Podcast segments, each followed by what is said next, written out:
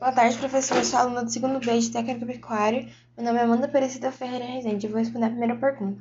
Pois quando o indivíduo está em jejum, o fígado libera um outro hormônio chamado de glucagon por conta da percepção de baixa glicose no sangue. O glucagon estimula o fígado a liberar o glicogênio na forma de glicose. A glicose é liberada no fígado e é levada pela veia hepática, não mais pela veia porta, que carrega a glicose quando não estamos em jejum.